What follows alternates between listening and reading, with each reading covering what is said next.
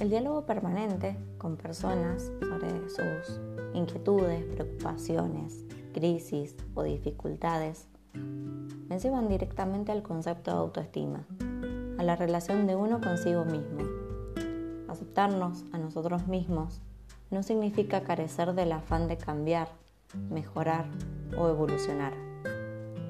Si aceptamos lo que sentimos y somos en cualquier momento de nuestra existencia, podemos permitirnos ser conscientes de la naturaleza de nuestras elecciones y nuestro desarrollo no va a encontrar limitaciones. Tanto a nivel personal, familiar, grupal o de equipos, he podido observar que la autoestima se encuentra en la base de todo malestar o insatisfacción personal. En la mayoría de las personas o grupos he descubierto un nexo común. En cierto sentido, han perdido la confianza en sí mismas, como individuos, grupos u organizaciones.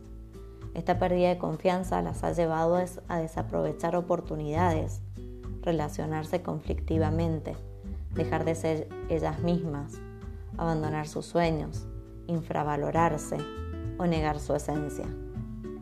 Uno de los propósitos fundamentales de las sesiones en programación neurolingüística es identificar y comprender aquellos factores que influyen en nuestra autoestima, ya que serán la clave para poder confiar en nosotros mismos, atrevernos a asumir riesgos, fijarnos metas ambiciosas, ser capaces de innovar y reinventarnos, pensar de manera constructiva y aprovechar las oportunidades que la vida nos ofrece.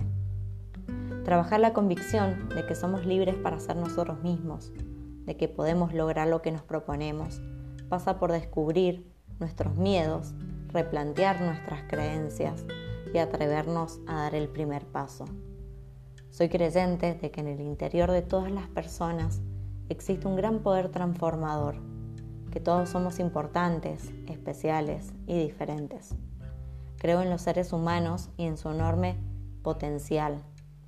Cuando cada uno elige ser la, mejor versión de sí mismo, cuando escogemos libremente responsabilizarnos de nuestros pensamientos, capacidades, propósitos, de nuestro carácter, de nuestros sueños, de nuestras interacciones con los demás, de nuestros sentimientos y de nuestras decisiones.